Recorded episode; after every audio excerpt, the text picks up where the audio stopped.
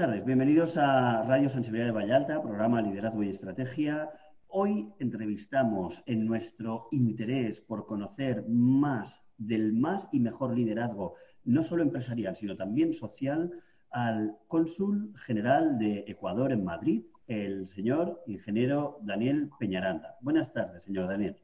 Hola, Javier, mucho gusto. Qué grato poder, eh, a través de su medio, podernos comunicar con nuestros compatriotas y también con la comunidad que les escucha. Hola, Solena. Grato uh ver a una amiga al exterior en Europa. Sí.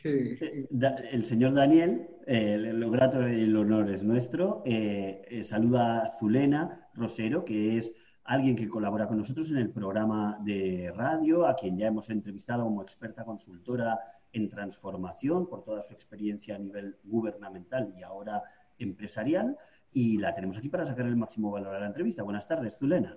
Buenas tardes a todos. Muchas gracias, Ángel, por permitirme participar una vez más aquí en el programa. Para mí es un honor entrevistar contigo a Daniel, que, bueno, es mi compatriota, con quien tuve la oportunidad de trabajar en el sector público allá y ahora pues muy de cerca siguiéndole la gestión que está realizando en el consulado. Bienvenido Daniel y muchas gracias por aceptar nuestra invitación. Muchas gracias, de verdad, gracias por la invitación. Así es, estamos dos en este combate de boxeo dialéctico para sacar lo mejor del señor Daniel Peñaranda y creo, algo me dice que va a ser muy fácil.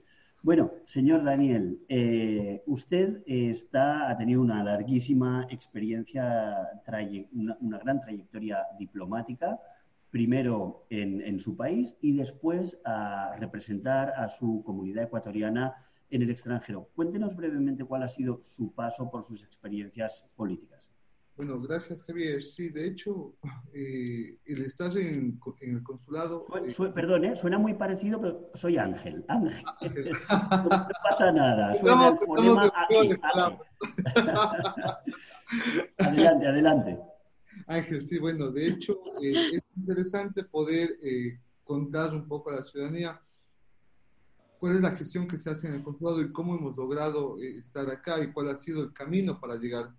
Eh, es necesario contar también a la ciudadanía que muy joven, no sé, aproximadamente hace unos 12 años atrás, no, no tan joven, sí, pero hace unos 12 años atrás, eh, fui delegado como uno de los jóvenes líderes de Sudamérica para participar de eh, un encuentro en las Naciones Unidas para discutir en ese entonces los objetivos del milenio. Sí, creo que ahí comenzó eh, un poco el caminar y el andar con, la, con los espacios diplomáticos de relación con los diferentes países pensando siempre en trabajar por el bienestar colectivo, ¿no?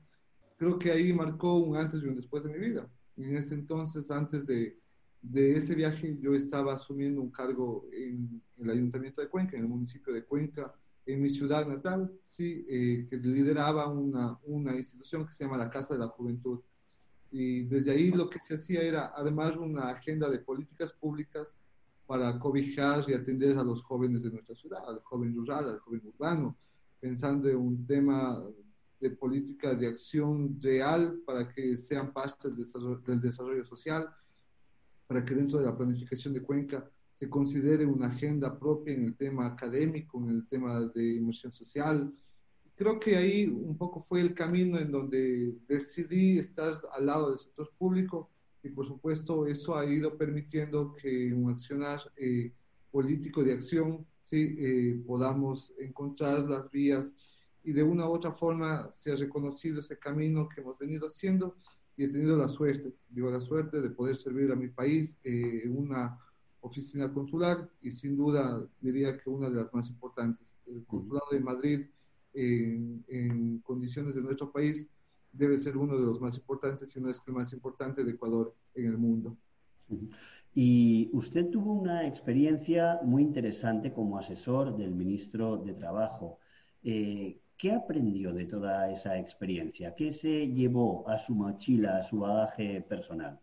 Sí, bueno, ahí, eh, eso fue aproximadamente hace unos tres años, eh, cuando empezamos en el gobierno del señor presidente Lenín Moreno. Una de nuestras acciones conjuntamente con el ministro de Trabajo, yo en ese entonces fui asesor político por unos meses, en donde me encargaba de accionar la coordinación con los sectores sindicales, acercar nuevamente eh, la institución con la gente, con los trabajadores. Para nosotros era importante recuperar ese espacio y sobre todo abrir las puertas de la institución. ¿sí? Nosotros entendemos la diferencia de la política entre los diferentes gobiernos, pero para nosotros es trascendente tener un espacio de diálogo abierto y era necesario escuchar a los sectores de los trabajadores, qué es lo que están pensando, qué política están planteando. Y en ese marco, pues ese fue un poco el rol que, que fuimos cumpliendo.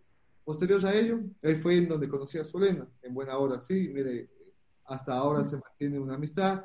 Eh, nos volvemos a ver en España, ¿sí? o al menos usamos otras cámaras, espero que pronto nos podamos ver. Y luego de eso asumí la subsecretaría del Servicio Público, ¿sí?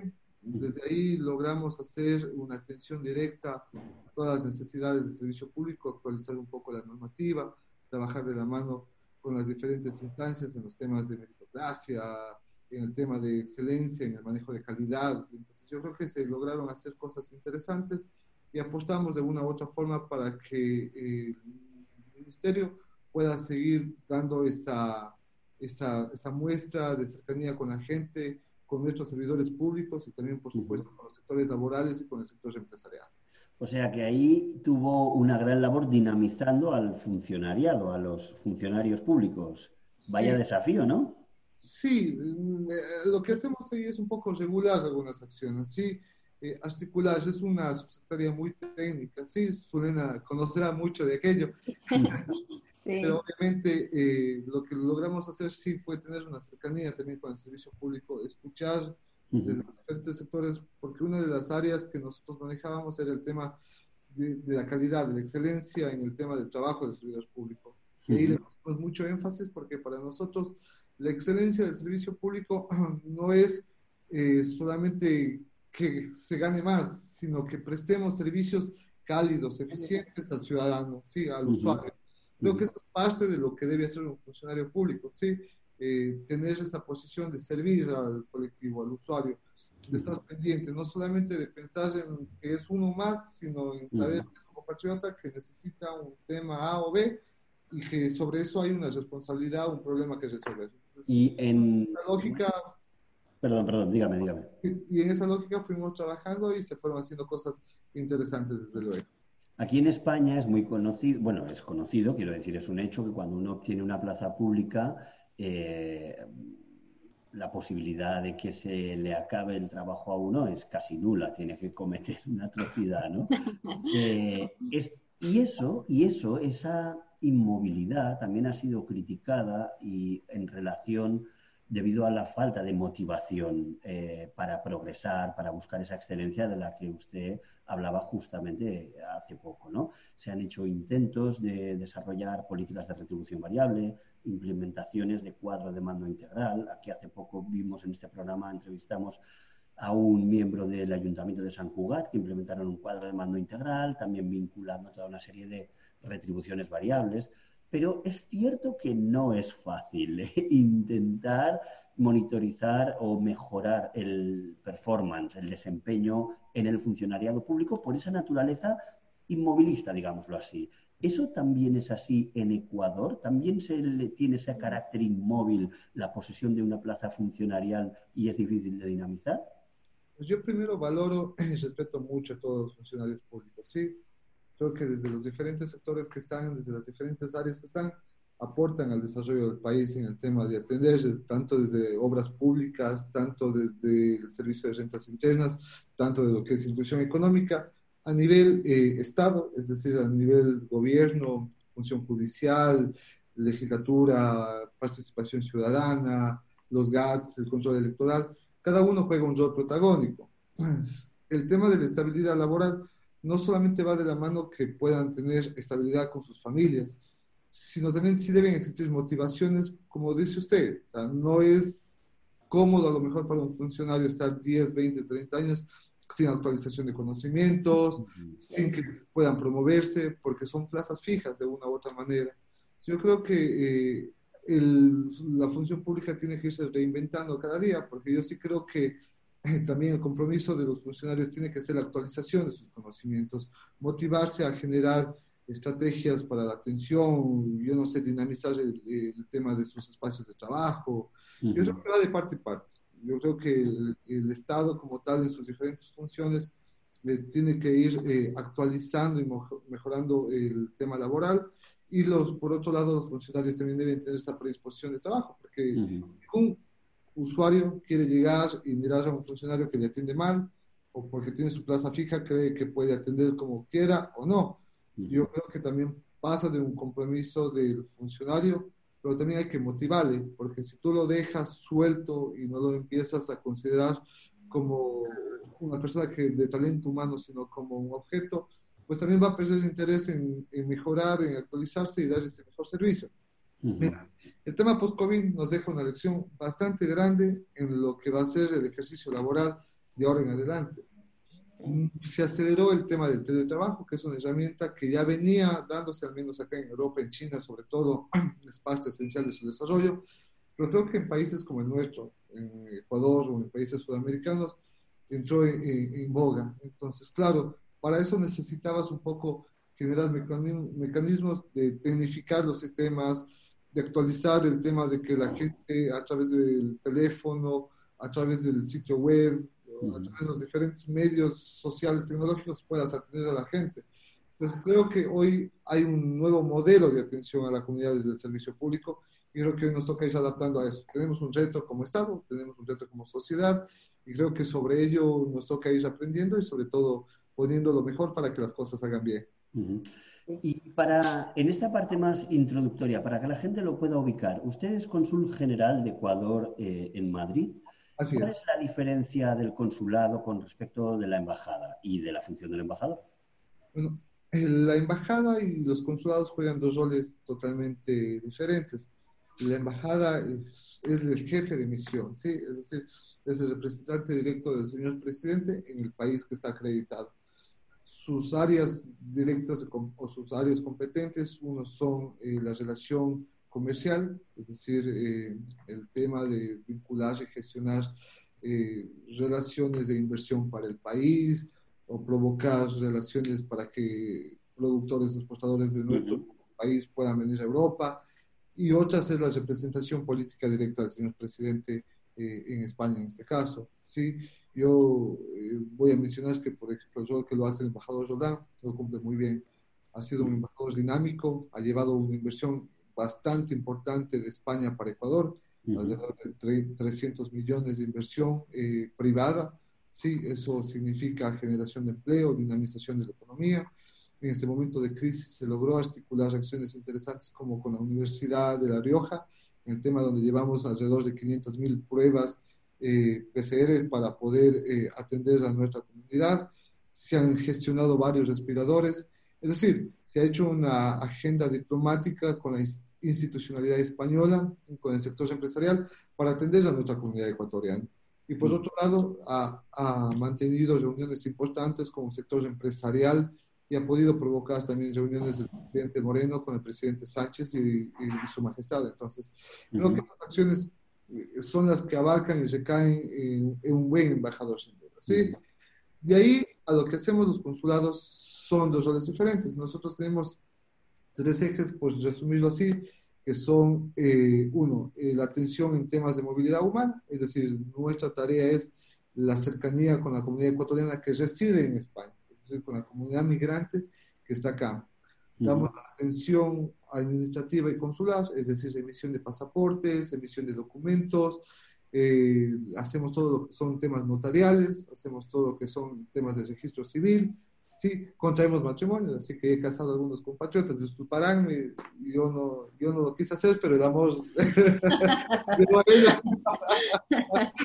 bueno, yo lo hice personalmente, yo me casé con una peruana que también pasé por esos servicios. Son muy importantes. Y, por supuesto, también eh, estamos muy pendientes de atender los temas de vulnerabilidad. Creo que esas acciones, pues, conjugamos muy bien la embajada y el consulado porque tenemos una interrelación que permite atender a la comunidad ecuatoriana acá. En España, ¿qué cuánta es la comunidad ecuatoriana en España? En España somos alrededor de 500 mil ecuatorianos. ¿sí? Es una comunidad de las más fuertes, al menos de sudamericanos acá. ¿sí? Ecuador tiene seis consulados en España, ¿sí? seis consulados rentados. El de Madrid, que es un consulado general, luego tenemos el consulado de Barcelona, tenemos, que también es un consulado general, luego tenemos el consulado de Murcia, de Valencia, de Málaga y de Palma de Mallorca. Todos estos consulados tienen una finalidad estratégica, que es la mayor concentración de ecuatorianos. ¿sí? Antes de Sí, dígame, dígame. Disculpe, a veces eh, Lo digo porque tenemos un bien precioso que es el tiempo, especialmente el suyo, y, queremos sacarle punta a todo su conocimiento. Eh, en relación a Ecuador, ¿cuáles serían los ejes para que conozcamos un poco mejor al país sobre los que reside más la economía? ¿En qué sectores se apoya más? Se ha hablado del sector petrolero, pero también el minero. ¿Cuáles serían los sectores en los que más reside la economía?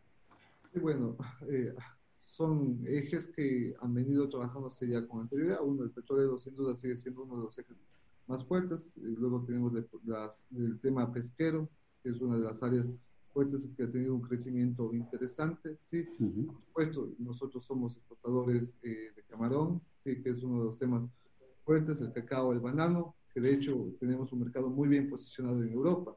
Eso habla de que para nosotros uno de los sectores fuertes es el agro He ahí la importancia en que el gobierno, a través de las diferentes políticas públicas en su cartera de, de, Estado, a través del Ministerio de Agricultura, ha dado todo el énfasis al sector agrícola. Uh puesto énfasis en apoyar a los agricultores, a los pequeños y medianos, para desarrollar economías eh, pequeñas y pueda generar sustento del hogar.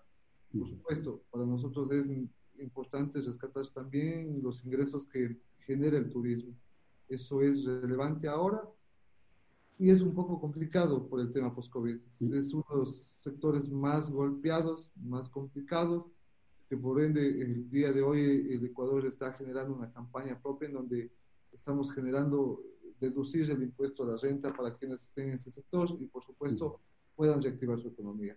Hoy día el país tiene un giro diferente eh, ante los ojos de, los inversionistas extranjeros. ¿sí? Eh, hemos generado una política pública en donde hay estabilidad tributaria, donde hay eh, estabilidad laboral y, yo creo que eso va a permitir que las nuevas inversiones lleguen tempranamente al país.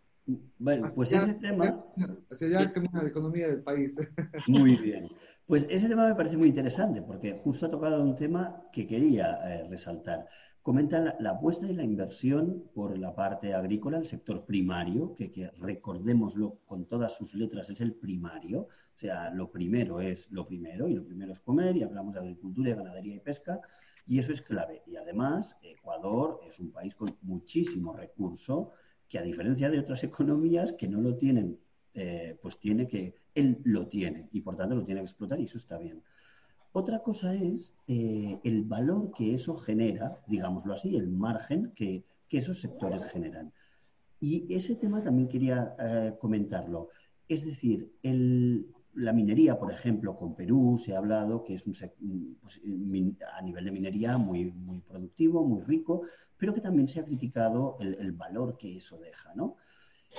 Mi pregunta sería, si el turismo realmente Ecuador tiene atractivo, tiene unas Galápagos maravillosas, que yo no he ido, pero están en mi lista, en mi to-do list.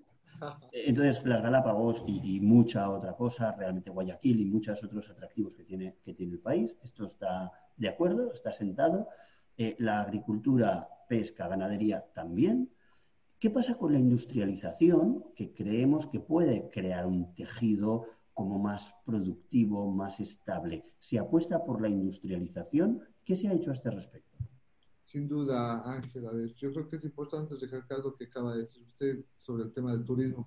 Ecuador es un país turístico, sin duda. De hecho, manejamos una campaña fuerte que es país, eh, el país de los cuatro mundos, ¿sí? Eh, en donde damos énfasis a la sierra, la costa y la Amazonía ecuatoriana y, por supuesto, a las Galápagos, que es un apreciado tesoro que tiene el Ecuador. ¿sí? es importante también mirar el proceso de industrialización que tiene en función de la tecnificación y de la actualización en tema del desarrollo del, del, agro. Insisto, para nosotros el tema del agro es uno de los puntos más fuertes y más importantes porque la industrialización también se la genera desde el agro. Es decir, tecnificamos el tema de la producción bananera, del cacao, del café, también en el, en el sector pesquero pues vamos tecnificando, entonces lo que planteamos nosotros ya no solamente es tener gente trabajando en el campo, sino desarrollar un tema de empresarios del campo, ¿sí? Porque creo que hay que darle un valor agregado a aquello que se hace el día a día y genera empleo. Si tomamos nuevamente la situación COVID, el sector que no fue golpeado y el único que salió fortalecido fue el agro en España y en el resto del mundo. Tanto es así que en esta campaña que nosotros estamos llevando a cabo para buscar fuentes de empleo para los ecuatorianos, eh, uno de los sectores más fuertes es el agro. Entonces, claro, para nosotros el desarrollo de tecnificación o industrialización está enmarcado aquello. Sí, creo que es importante también darle un giro al tema de que nuestros productos no solamente deben ser elevados en materia prima, sino deben tener con ese valor agregado. Sí, una cosa es vender cacao, luego compramos chocolate. sí, exacto. Uno, que hacemos allá. Sí, claro. Entonces, un ejemplo de, de, esto es, por ejemplo, la empresa Pacari. Sí, que ellos le dieron y transformaron el cacao, le dieron valor agregado al chocolate y hoy es considerado uno de los mejores. Entonces, creo que en eso estamos enmarcados. El señor ministro de, Agricultura tiene la visión clara de que hay que darle ese plus al sector del agro y desde aquí también, por supuesto, tecnificar y, los desarrollos se irán generando desde las diferentes zonas. Entonces, o sea que es un priorizar el sector primario eh, llevándolo al sector secundario también, ¿no? Y para intentar eh, coger toda la cadena de, servicio y añadirle todos esos eslabones, que a veces son los de más valor, ¿no? El proceso... Hay más valor, de hecho, hay más valor, sí. Para agregarlo, perfecto. Exactamente, Pues ahora quería pasarle la voz a mi compañera Zulena, o sea, prepárese, porque ahora vienen las preguntas serias de verdad, eh, pues un poco en relación con los proyectos de desarrollo y de transformación de un país. Y si alguien puede transformar esa Zulena y veamos cómo transforma esta entrevista en algo serio y de valor. Vamos allá. Bueno, justamente que estabas hablando sobre los temas de estos de transformación del país, en este caso que estamos hablando en concreto de Ecuador. Bueno, yo quería preguntarte que tú qué, piensas, que para estimular el desarrollo del tejido industrial es cuestión de dinero o es cuestión de tener una buena estrategia? Bueno, yo creo que se combina, ¿no? Porque por más buena estrategia que tengas, si no tienes un capital o inversión, difícilmente podrás desarrollar ese, ese campo. Yo creo que por eso el, el señor presidente, a través de los diferentes ministros y por supuesto de sus embajadores también, lo que provocamos lo que estamos generando es buscar inversión extranjera. ¿sí? Yo creo que es importante inyectarle capital eh, a nuestro país para de una u otra forma diversificar eh, las economías, eh, generar un desarrollo de tecnologías, empezar a trabajar en diferentes campos, darle ese valor agregado a los diferentes sectores y en función de eso dinamizar nuevamente la economía. Creo que está muy claro ese enfoque en el cual estamos trabajando. Yo creo que por eso las dos áreas se combinan. ¿sí? Y creo que una de esas, para que esto funcione, es que la política de gobierno tiene que ser abierta, una política de diálogo, es lo que ha funcionado. Creo que hay que un poco romper los estereotipos eh, ideológicos y sobre todo buscar eh, condiciones pragmáticas que busquen y eh, que posibiliten el desarrollo económico del país a través de que seamos atractivos para que inversionistas extranjeros puedan llevarse el dinero y por supuesto nosotros podamos dinamizar aquello. ¿ya? Y entonces, permíteme, permíteme una pregunta, un derecho de réplica a esto. El, el, esto que suena de sentido común, ¿no? Y parece lógico. ¿Es fácil de coger consenso político para, para llevar a cabo esto? O, o a veces, aunque las buenas ideas acaban siendo atacadas solo por ser de otros? Bueno, yo creo que hay una voluntad bastante grande del gobierno y actualmente también hay una voluntad bastante grande de los diferentes actores sociales, empresariales en nuestro país. Eso ha provocado que exista una agenda de diálogo, sí, pese a las diferencias que puedan existir, porque además en un Estado de Derecho siempre va a haber diferencias y va a haber un debate. lo importante es que exista el diálogo.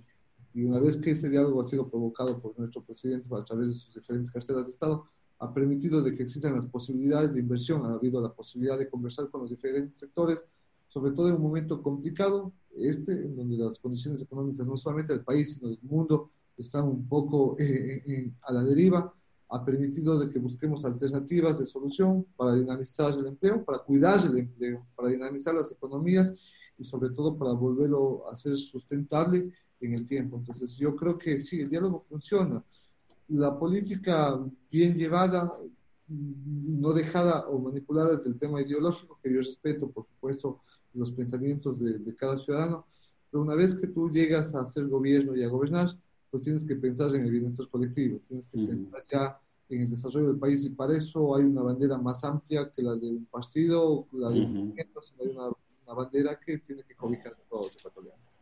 Sí, sí. Eh, justamente por eso eh, que sabemos que el gobierno de Lenin es de mucho diálogo, muy participativo. Eh, ¿Cuáles han sido las líneas estratégicas proyectadas para estimular el progreso social y económico del país? ¿Cuál se han planteado en este gobierno? Bueno, ahora hay cuatro líneas que son fundamentales, sí, que luego de, de la crisis sanitaria y en este último año, pues nos hemos, nos hemos enmarcado en tres ejes fundamentales. Uno, velar por la salud, sí, para nosotros es importantísimo el tema cuidar a nuestros ecuatorianos. Ha habido una inversión más de 600 millones de dólares directos para eh, generar eh, cuidado a los médicos, eh, para contratar más médicos y atender a toda la comunidad en este tema sanitario que aún no pasa, ojo, ¿no? Ya acá hablamos del post-COVID, pero penosamente se habla nuevamente de un rebrote, ¿sí? Uno de los ejes es cuidar el tema o velar por la salud. El segundo tema es garantizar la alimentación, ¿sí? En ese marco, eh, el Ministerio de Inclusión Económica y Social ha llevado una campaña fuerte e histórica, diría yo, en donde se ha podido atender a más de dos millones de ecuatorianos en condiciones de vulnerabilidad, ¿sí? que en el momento de crisis no tenían acceso a, a, la alimentación primaria. Y obviamente para nosotros es importante garantizar que toda esta gente que está en condiciones de vulnerabilidad y no tiene acceso a aquello pueda tener su sustento. El eje 3 es proteger el empleo. ¿sí?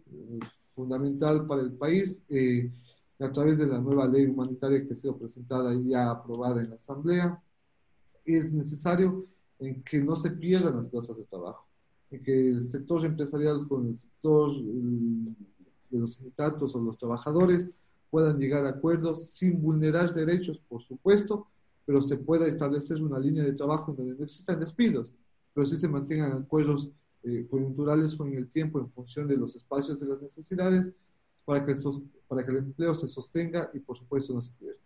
Y por último, el eje final es cuidar la dolarización. Sí, para nosotros es de manera vital eh, no, no, no permitir que exista una desvalorización de la, de la moneda. Sí, debemos nosotros eh, buscar inversión, los dólares se tienen que quedar en nuestro país y por supuesto ese es uno de los ejes fundamentales para poder eh, salir adelante con el país. Estos cuatro ejes han sido trabajados en consenso, como decía, con el sector empresarial, con el sector de los trabajadores, con los movimientos, escuchando a los GATS, ¿sí? tanto a nivel parroquial, municipal y provincial, porque es importante elevar la discusión y el diálogo a todos los niveles. Ese ha sido el consenso. Esta es la agenda que tenemos hasta el 2021, en donde obviamente nosotros lo que queremos es generar estabilidad en el país, devolver nuevamente la confianza a los ciudadanos luchar de manera frontal contra la pobreza y obviamente a través de estos ejes estamos seguros que vamos a hacer una política de servicio y atención a la comunidad. Bueno, vemos que se va a mantener entonces el dólar. bueno, ahorita ya cambiando un poco de tema, pues antes nos habías comentado que estabas en el tema de la coordinación de, de la Casa de la Juventud. Sí. Y entonces ahí habían habido unos proyectos de emprendimiento para jóvenes en Ecuador.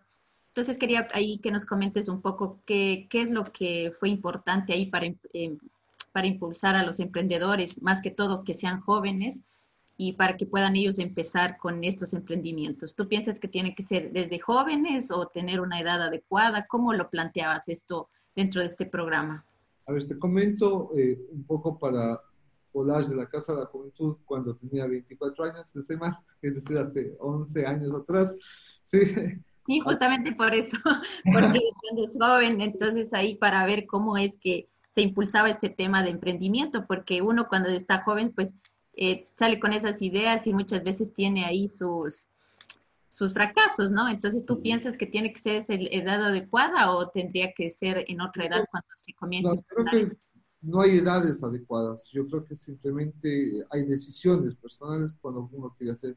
Y si se equivoca, no pasa nada, pero hay que empezar a hacer. Esos errores se aprenden. Sí, en la función pública no hay que apostar a errores, sin duda.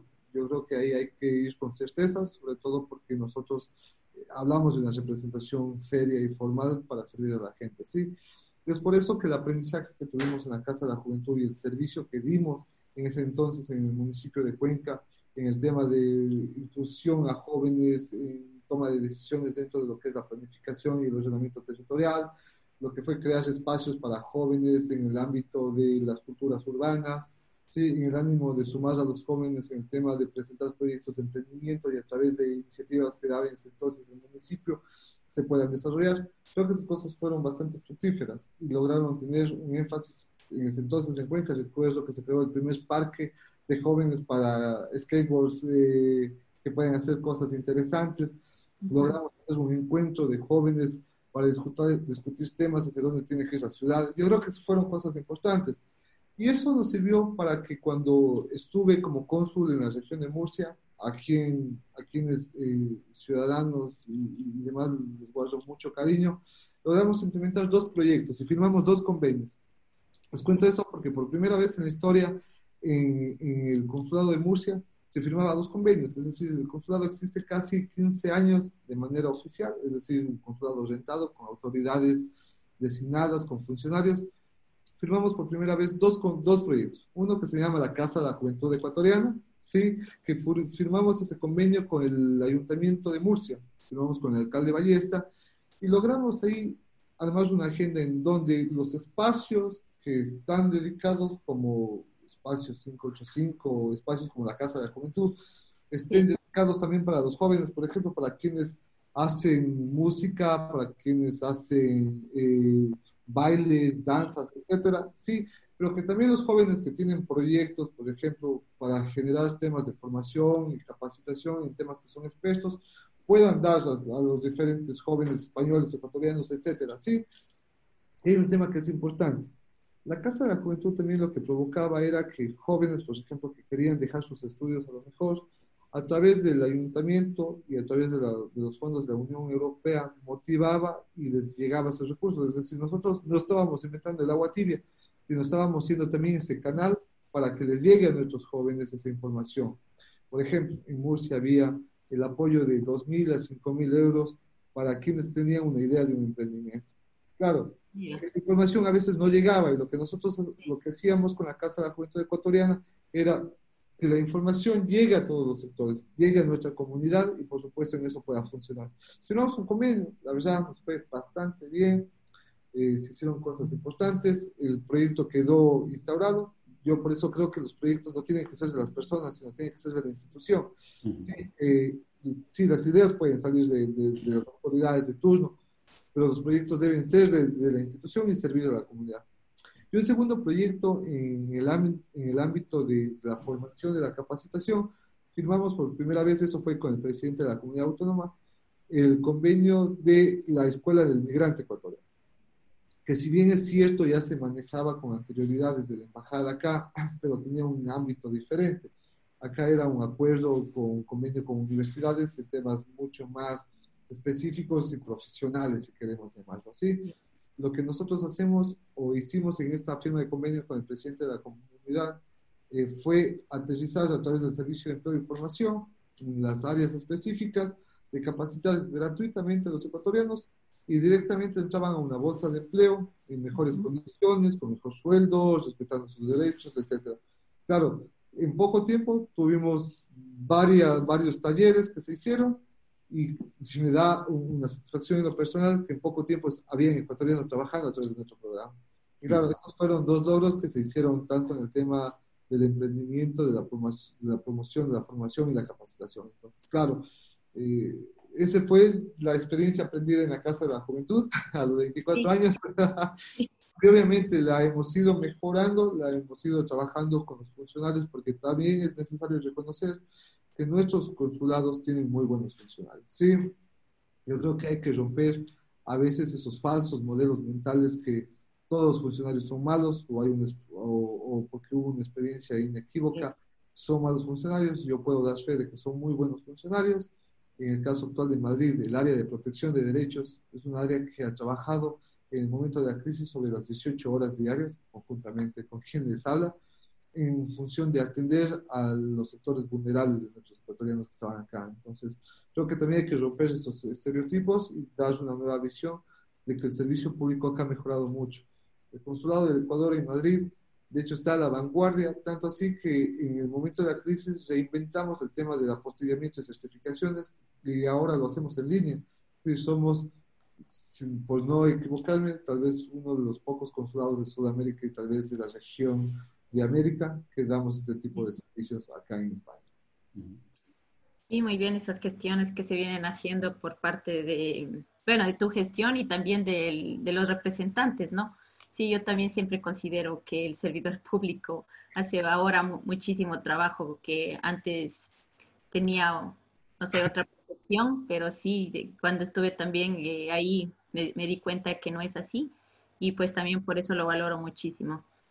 Eh, bueno, ahora vamos eh, a, entonces a ver, eh, conforme a lo que nos has dicho de todo este tema de los jóvenes, ¿qué, ¿qué receta les darías a los jóvenes que nos están escuchando para impulsar e, este tipo de proyectos y para que también se enteren de todo lo que pasa aquí en, por medio de los consulados aquí en España? Para que se enteren, ¿no?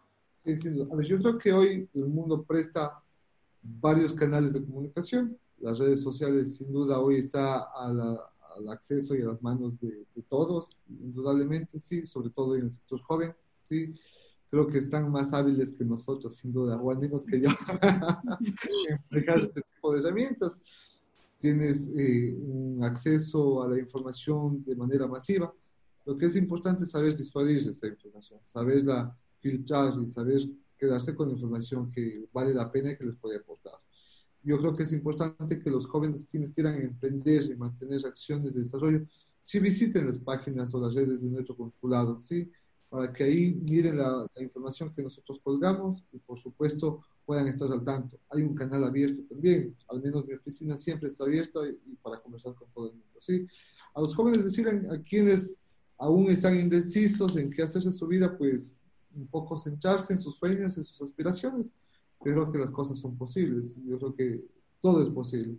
Yo recuerdo a mis 14 años, tal vez un poco menos, 13 años, cuando estaba en mi ciudad natal, que es Chordeleja, antes de vivir en Cuenca, donde me radiqué. Es un cantón muy conocido por la joyería, en donde todo el mundo joyero, ¿sí? Sí. muy bonito, además. De oro. Exactamente, entonces todo el mundo era joyero y yo a lo mejor en ese momento quería ser joyero y trataba de montar una piedra en un anillo y la verdad no pude. no, logré montarlo, pero no fue mi habilidad. ¿sí? Y luego, a través del tema de los estudios, tuve varias visiones hacia dónde ir, hacia dónde caminar. Yo creo que cuando uno tiene enfoque, que es lo que podría sugerir a los jóvenes, cuando uno tiene enfoque, decisión y ganas, pues uno puede llegar donde quiera estar y sobre todo cuando hay una visión de hacer bien las cosas. Así que es lo que podría recomendar o decir. bueno, muchas gracias, tus recomendaciones. Pues le cojo, le cojo el guante y le voy a hacer una pregunta. En relación a eh, eso que dice, ¿no? De seguir los sueños, ¿qué peso le atribuye, qué responsabilidad cree que tienen los medios de comunicación a la hora de estimular, de motivar a una población hacia perseguir sus sueños, hacia envalentonarles a que la emprendeduría es posible. ¿Qué, responsabilidad cree que tienen los medios de comunicación en esto? Muchísima, estimado Ángel. Ver, yo creo que los medios son esos voceros oficiales que nos permiten a nosotros, primero como servidores públicos, transmitir las acciones que se generan desde la institución. Dos, en sus manos está la responsabilidad de manejar una información real, libre, ¿sí? Que pueda eh, acompañar a la ciudadanía en función de lo que está pasando en el mundo. ¿sí? También ser esos portavoces, por supuesto, de la ciudadanía hacia nosotros, desde un poco la observación, el seguimiento, para que no nos desviemos de nuestras tareas y desde nuestros roles. En nuestro país se ha dado un paso agigantado. Nosotros logramos romper, o más bien erradicar una ley que era represiva hacia los medios de comunicación ¿sí? A día de hoy nosotros hablamos nuevamente de, libertad de expresión, porque los medios deben tener libertad de expresión, pero también deben tener eh, en sí la responsabilidad de dar información real. No todos los medios tienen una posición política y, no tienen una posición en donde se inclinan a uno u otro gobierno. Está bien, como decía, un momento en que como personas tengamos afinidades, tengamos cercanías y tengamos posiciones, Pero cuando uno ya asume un rol de comunicador o en este caso de cónsul, pues la visión debe ser mucho más neutral y creo que es importante entender ese rol para hacer, eh, eh, para comunicar, para gestionar y demás. Entonces el rol de los medios de comunicación es importante, es trascendente y yo creo que en ello en ustedes está también eh, gran paso de protagonismo que vamos a tener luego del post-COVID. La información que se transmita por los diferentes medios de comunicación será importante. Las campañas de cuidado, las campañas sobre lo que está pasando en el mundo, está también en responsabilidad de ustedes. Así que apelo a su, a su, buen, a su buen quehacer y, por supuesto, a esa, a esa fidelidad, a esos principios que deben tener los comunicadores. No, no, nosotros la tenemos, sí, muy comprometidos, estamos con ello y de ahí que intentamos hacer pues entrevistas que puedan ayudar quizá a inspirar a otros eh, políticos también, a otros responsables públicos, pues inspirados por ejemplos de proyectos exitosos como el suyo de la Casa de la Juventud o esas negociaciones que hicieron eh, implicando a diferentes actores sociales con el gobierno, pues a, que, a que se inspiren por eso y también lo lleven a cabo. Definitivamente nuestro compromiso está ahí, pero nosotros tenemos un nivel, el bajito, el pequeñito, el de, el de eh, comunicadores de base, digámoslo así. Hay una parte en la que se establecen las legislaciones sobre los medios, como usted decía antes, ¿no? que estaban contentos de que habían cambiado eso y que ahora pueden hablar de libertad de expresión. Perfecto. Pero a veces lo bueno no es suficiente, ¿no? Y hay que ir a lo excelente. ¿Cómo podrían, usted que ha estado asesorando al ministro, no, de comunicación, ¿eh? de, trabajo, pero cómo se podría hacer para volcar o estimular a que las televisiones, las públicas, digo, las privadas, ojalá también, pero a menudo actúan a segundas de lo que la pública inspira. ¿Cómo podríamos hacer para que se inspiraran ejemplos de líderes positivos, de, de emprendimientos positivos y que no se venda hoy en día pues lo que vende, ¿no? Que no se dicten, que no anden al dictado del puro interés capital de lo que vende y no vende. ¿Cómo podríamos hacer, en una sola pregunta, una televisión más ética e inspiradora que ayude a transformar positivamente la sociedad? Pues el mundo exige nuevos líderes, el mundo exige nuevas lideresas, ¿sí? creo que eh, la sociedad como tal hará esta presión para que cambie la dinámica de los medios de comunicación. El Estado sin duda jugará un rol protagónico en el tema de manejar la política pública frente a los temas de comunicación. Yo creo que esto es un tema de convivencia tripartita entre la comunidad, los representantes de medios y el Estado. Pero para eso debe existir una posición fuerte de los nuevos líderes y lideresas que vayan surgiendo en este entorno y puedan tener una postura clara de lo que deben hacer los medios de comunicación. Insisto, los medios tradicionales como sí, como usted lo planteaba en su momento, a lo mejor tenían su visión caduca o no, o a lo mejor composición o no. Eso es un tema ya individual. Son los líderes, hombres y mujeres, quienes tienen que marcar el nuevo hito de hacia dónde tiene que ir la comunicación. Entonces, la responsabilidad recae en, nosotros, y me excluyo como parte del Estado, como representante de los ecuatorianos acá en Madrid para poder hacer una nueva, una nueva comunicación. Yo por eso siempre digo, yo respeto mucho las posiciones de todos, pero creo que el mundo exige neutralidad, el mundo exige, más bien no neutralidad, necesita posición, una posición de atención, una posición al lado de la gente.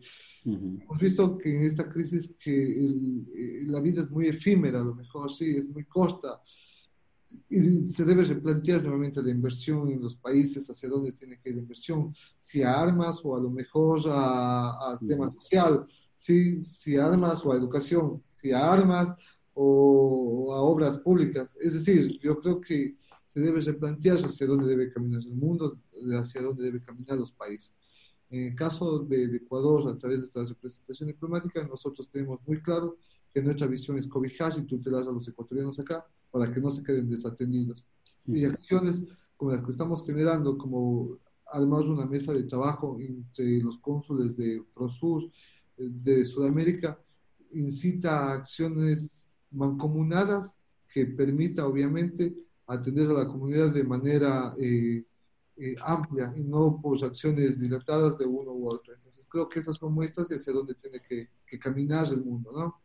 Ahora, ahora vamos allí, ahora le preguntamos por esa reunión del... No se Estabas hablando sobre el tema que este. No, que no lo dejamos pasar, aún nos quedan diez minuticos. ¿Ha, visto la película Invictus?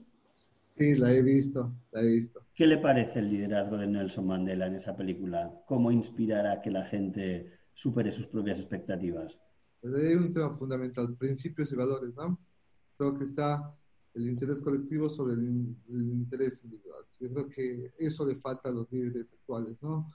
Eh, dejar a un lado a lo mejor ciertos egos y ponerse la camiseta de atender y servir a la gente. Yo creo que Invictus da una, una muestra. Recuerdo que la película había hace mucho tiempo, sí, hace mucho tiempo porque ya lleva sus años, ¿sí? Eh, una de las cosas que recuerdo es eh, la participación de la mujer, de los afros, de la comunidad, sí, y el liderazgo que puede tener Mandela está en función de sus principios, como aquello eh, vela o sobresale sobre cualquier otra acción. Entonces, yo creo que los líderes, las lideresas, necesitan eso. Le veo a Sol ahí, es una mujer empoderada, por supuesto. El país eh, necesita mujeres formadas, capacitadas, que tengan esa posición de defender sus principios, sus valores, en función de servir a la comunidad. Yo creo que ese es el mensaje de la película, ¿sí? Más allá de cualquier otra cosa. Pueden haber tintes, prefiero yo hablar de los principios y de los No, de los principios. Yo, yo creo que es muy interesante también el mensaje de... Eh, a mí me parece crucial el mensaje de las identidades, ¿no? De cómo él podría rodearse de la comunidad negra en oposición a la otra, pero lanzando, se da cuenta que lanzaría un mensaje de separación y él considera que los mensajes de separación lo único que hacen es proteger identidades locales que te impiden formar parte de algo más global, de algo más, más funcional, ¿no? Y él decide superar esa, esa parte de ego, pese a pasar más de 30 años en la cárcel, y, y lanzar un mensaje de, de, unión. Bueno, dejamos a Mandela como, como uno de los grandes y, y Zulena nos... Sí, ahorita ya, bueno. Diez minutitos, Zulena, ocho. Vamos a, a darle duro. ya, bueno, ya vamos acabando.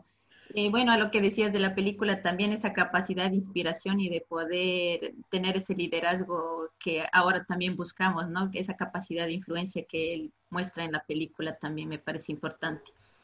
Y por eso hemos visto que tú estás eh, inspirando mucho aquí el, mediante la, el cargo que ahora lo tienes y eso es bonito porque lo pueden ver las personas que están haciendo, eh, la, están viendo la gestión que estás haciendo aquí por, a los migrantes, pero también lo pueden ver en Ecuador.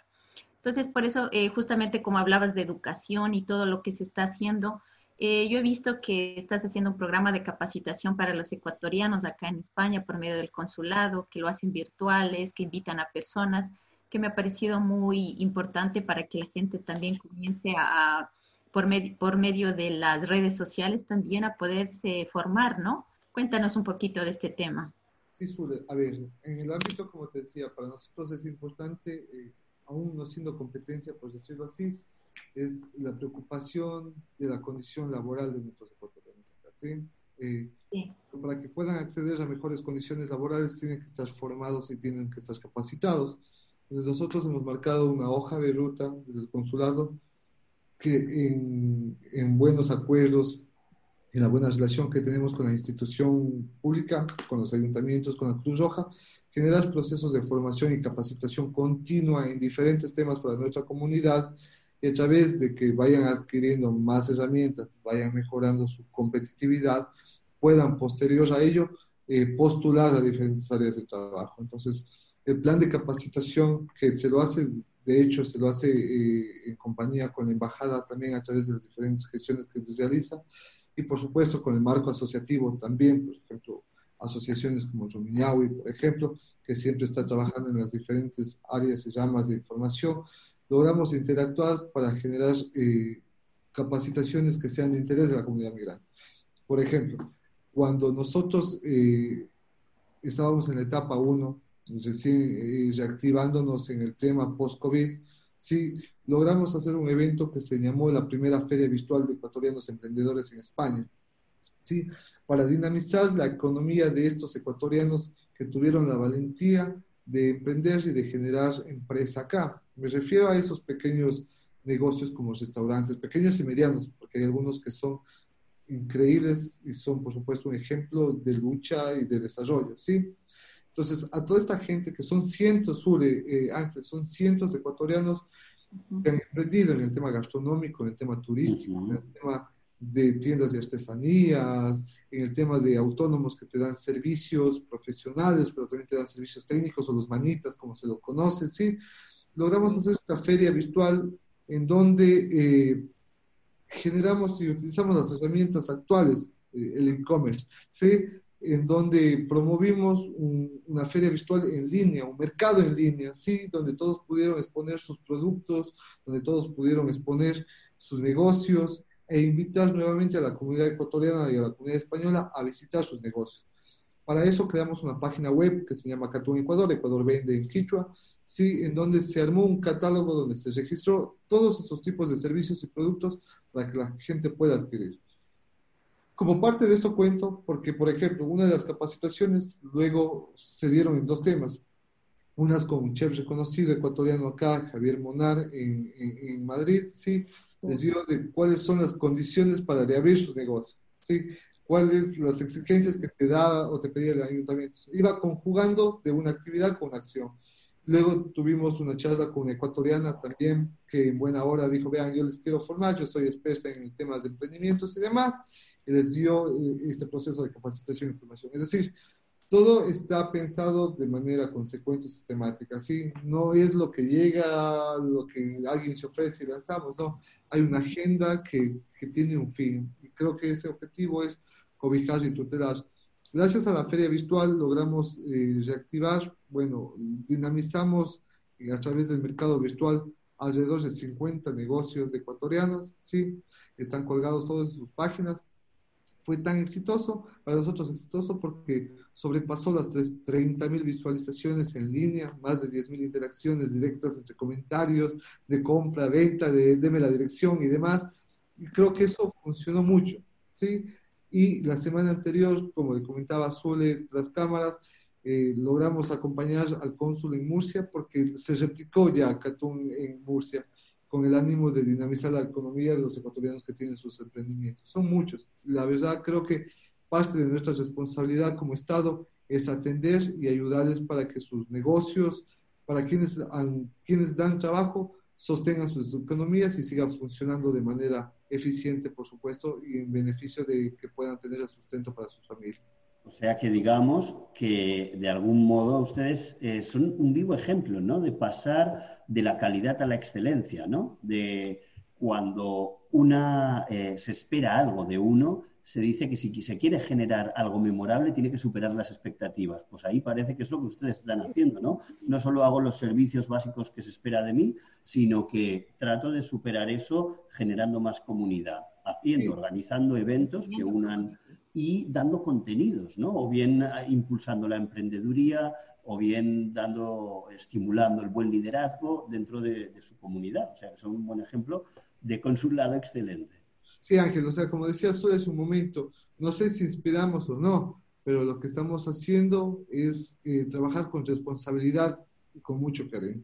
Yo creo que tener la suerte, y lo digo con, con, con, con mucha honestidad, tener la suerte de vivir en Europa, en España, un país muy avanzado en derechos, en, varios, en materia de, varios ejes, tener esa suerte, estar en una condición de diplomático y servir a mi país, lo menos que se puede hacer, lo menos que se puede hacer es trabajar bien y hacer bien las cosas. Entonces, al menos esa es mi visión y, y desde ahí estamos trabajando con el marco asociativo, con la ciudadanía.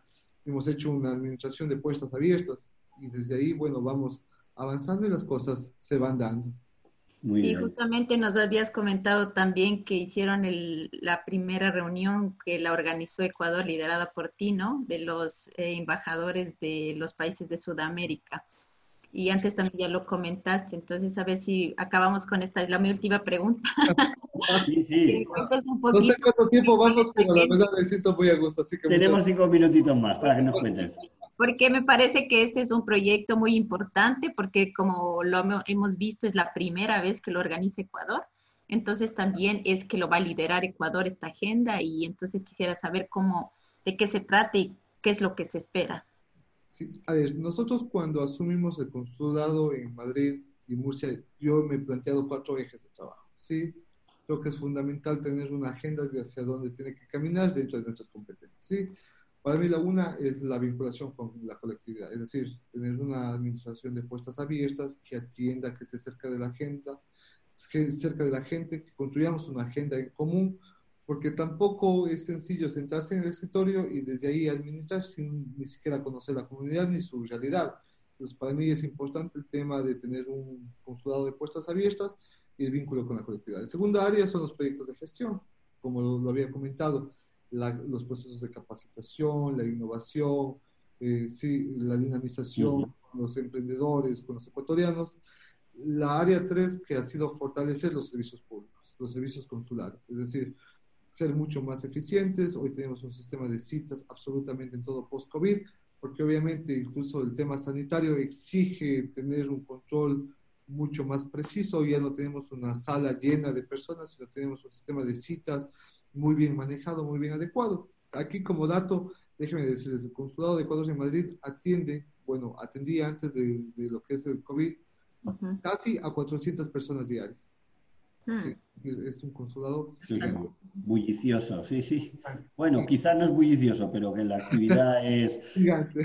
Y si Da, para eso, pero si está bien gestionada. Da para eso, sí. Actualmente empezamos ya a tener un número muy representativo, sí, cuidando obviamente los, las exigencias sanitarias del caso y por supuesto utilizando la tecnología, como les decía hace un momento, con el tema del apostilla electrónico, la emisión de pasaportes en menos tiempo, etcétera, ¿sí? Y la última área, que era generar una diplomacia activa, ¿sí? que es donde menos se había trabajado y donde no había una preocupación seria eh, desde los puntos de vista anteriores. ¿sí? Logramos nosotros hacer una visita post-COVID a los diferentes cónsules de Sudamérica, a un tema de ánimo de generar buena relación con la agenda ProSur, ¿sí? es decir, Argentina, Brasil, Chile, Paraguay, Colombia, ¿sí? Perú eh, y Guyana, ¿sí? que son los países que conforman ProSur. En esta agenda que logramos hacer una visita individual, fuimos conversando de algunos temas en común. Nosotros tenemos comunidades inmigrantes que se parecen o se asemejan en muchas cosas. Tenemos más cosas que nos unen que nos separan. Entonces, claro, luego de esta agenda provocamos nosotros como cónsul de Ecuador en Madrid una reunión amplia, diversa y por primera vez en las instalaciones del consulado donde convocamos a todos los cónsules de Sudamérica para discutir de una agenda de atención a nuestras comunidades migrantes. En ella se discutieron tres ejes fundamentales, apoyo social y humanitario, temas de emprendimiento y trabajo, y tema tres, tres fortalecer relaciones institucionales con las autoridades españolas en el ánimo de atender a la comunidad. Creo que eso es histórico, si cabe la palabra, pero al menos va a marcar un hito en la gestión consular diplomática para atender a nuestras comunidades. Eh, eh, temporalmente los compañeros cónsules de las diferentes regiones han, han pensado y han creído que es pertinente que Ecuador siga coordinando estas acciones. Eh, pero lo tomamos con, con, con, mucho cariño y creo que hay que estar a la altura de poder ser excelente coordinador para que nuestras comunidades se sientan cobijadas, tuteladas y acompañadas por sus diferentes gobiernos, en este caso por el gobierno ecuatoriano. Bueno, se dice que la credibilidad y el respeto no se gana en vano. O sea que si han confiado en vosotros para que volváis a coordinarlo, pues habrá sido porque lo han visto una coordinación de valor, ¿no? Bueno, Zulena, lo dejamos ya que se vaya, le ha sacado todo lo que queríamos. Y yo por mi parte y ya está. Yo creo que ha quedado de muchísimo valor. Te agradecemos, ya te trato de tú, Daniel. Por favor. Ha sido excepcional y has volcado de verdad muchísimo contenido y muchísimo valor en esta entrevista. Eh, cuéntanos, un intelectual como tú, ¿qué libro tiene de cabecera? Hay un libro que yo me repito constantemente, a lo mejor será por nuestra historia, que son las venas cortadas de América Latina. De Pero soy ah, un, hombre enamorado también, un hombre enamorado de la vida, de mi esposa, sin duda. Eh, y ello marca un tema de la poesía, ¿sí? no voy a decir un nombre en específico porque no quiero resentir a nadie. pero me gustan mucho las letras y me gusta en algo escribir. ¿sí? Entonces, eh, creo que tengo varias lecturas que puedo irlas tomando día a día, ¿sí? Pero para mí es importante eh, leer ahora, puede sonar curioso o puede sonar diferente, pero me gusta leer las conversaciones que tengo con los ciudadanos. Hay mucha vida, hay mucho aprendizaje en ello, hay mucho sentimiento. ¿sí? Entonces, sobre ello avanzamos, sobre ello caminamos y bueno, ahora estamos a las órdenes de la comunidad. Muy bien, pues a las órdenes de una comunidad muy bien atendida, por lo que vemos. Te agradecemos muchísimo que hayas atendido la llamada de nuestra radio eh, hoy en este formato, en formato Zoom que creemos que también conecta mucho con la gente a través de las redes y permite socializar y ponerle cara. La voz está muy bien, pero si la puedes adornar de estos bellos tres rostros, pues mucho mejor. Pero Solena eh, es lo que le pone alegría. Exactamente, la luz. La luz y sol del Ecuador. Bueno, pues muchísimas gracias Daniel y estamos en contacto. Seguiremos tu camino por este consulado a través de este liderazgo, también de este liderazgo de la unión de los diferentes cónsules latinoamericanos, del ProSur y de todas las iniciativas que hagáis de valor para, en nuestra modesta y humilde capacidad, darle eco y generar eh, esa impronta social que queremos, porque a través de un buen liderazgo se genera una adecuada transformación social. Muchas gracias, Daniel. Hasta gracias, gracias, Daniel. Gracias, Ángel. Qué bien. Chao.